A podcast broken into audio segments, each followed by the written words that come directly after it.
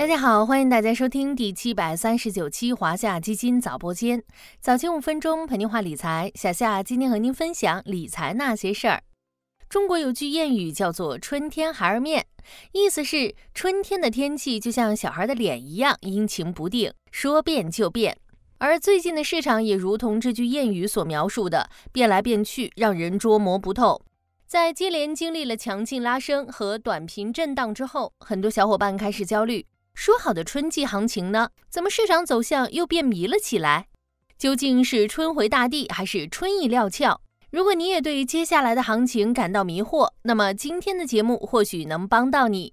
先来回答最近行情为何会进入震荡节奏，业内分析可能是以下四方面因素所导致的。首先，经济修复存在不确定性，经历了春节前的情绪高涨，在第一波上涨实现之后，部分资金获利离场，同时投资者关注焦点转向经济基本面回暖，这一预期能否兑现？虽然二零二三年我国经济修复是大概率事件，依然是共识，但经济修复的节奏和力度尚存在不确定性等观点也逐渐多起来。其次，北向资金流入速度开始放缓。小夏之前跟大家聊过，去年年底市场反弹的一个重要因素是外资的大幅流入，相比春节前的大幅净流入，节后北向资金流入速度放缓。对比一二月数据可以发现，虽然一月有春节假期，但北上资金单月净流入达到了一千四百一十二点九零亿元。相比之下，二月已经过半，北上资金净流入仅七十七点八二亿元，增量资金的支持有所减弱。第三，对年报的担忧开始升温。从已披露的二零二二年报业绩预告来看。由于受去年疫情的冲击，部分企业开工及居民消费都受到较大影响。预计去年上市公司业绩仍处在底部区间。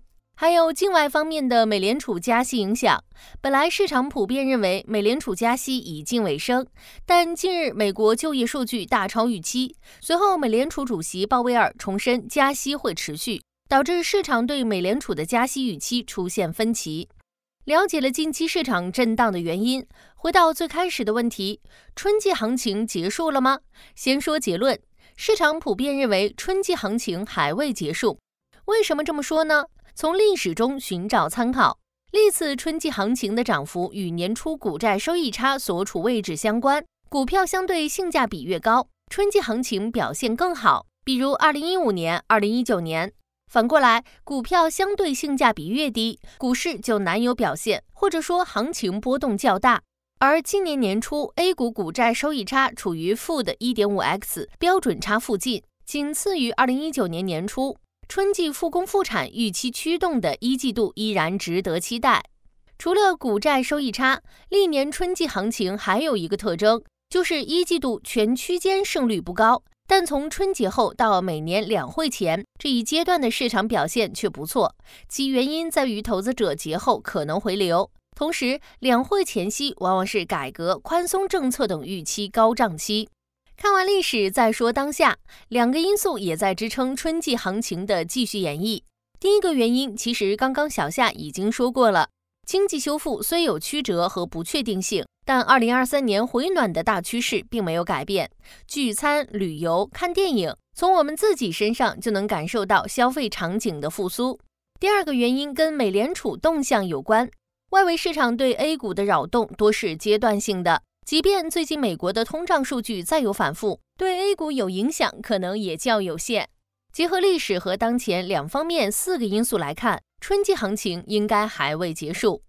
那么新的问题又来了，既然春季行情可能还未结束，那么在当下到三月这段会前交易窗口期，有哪些机会值得咱们投资者期待吗？小夏觉得可以从以下几个方面来看：风格上关注中小盘、科技成长。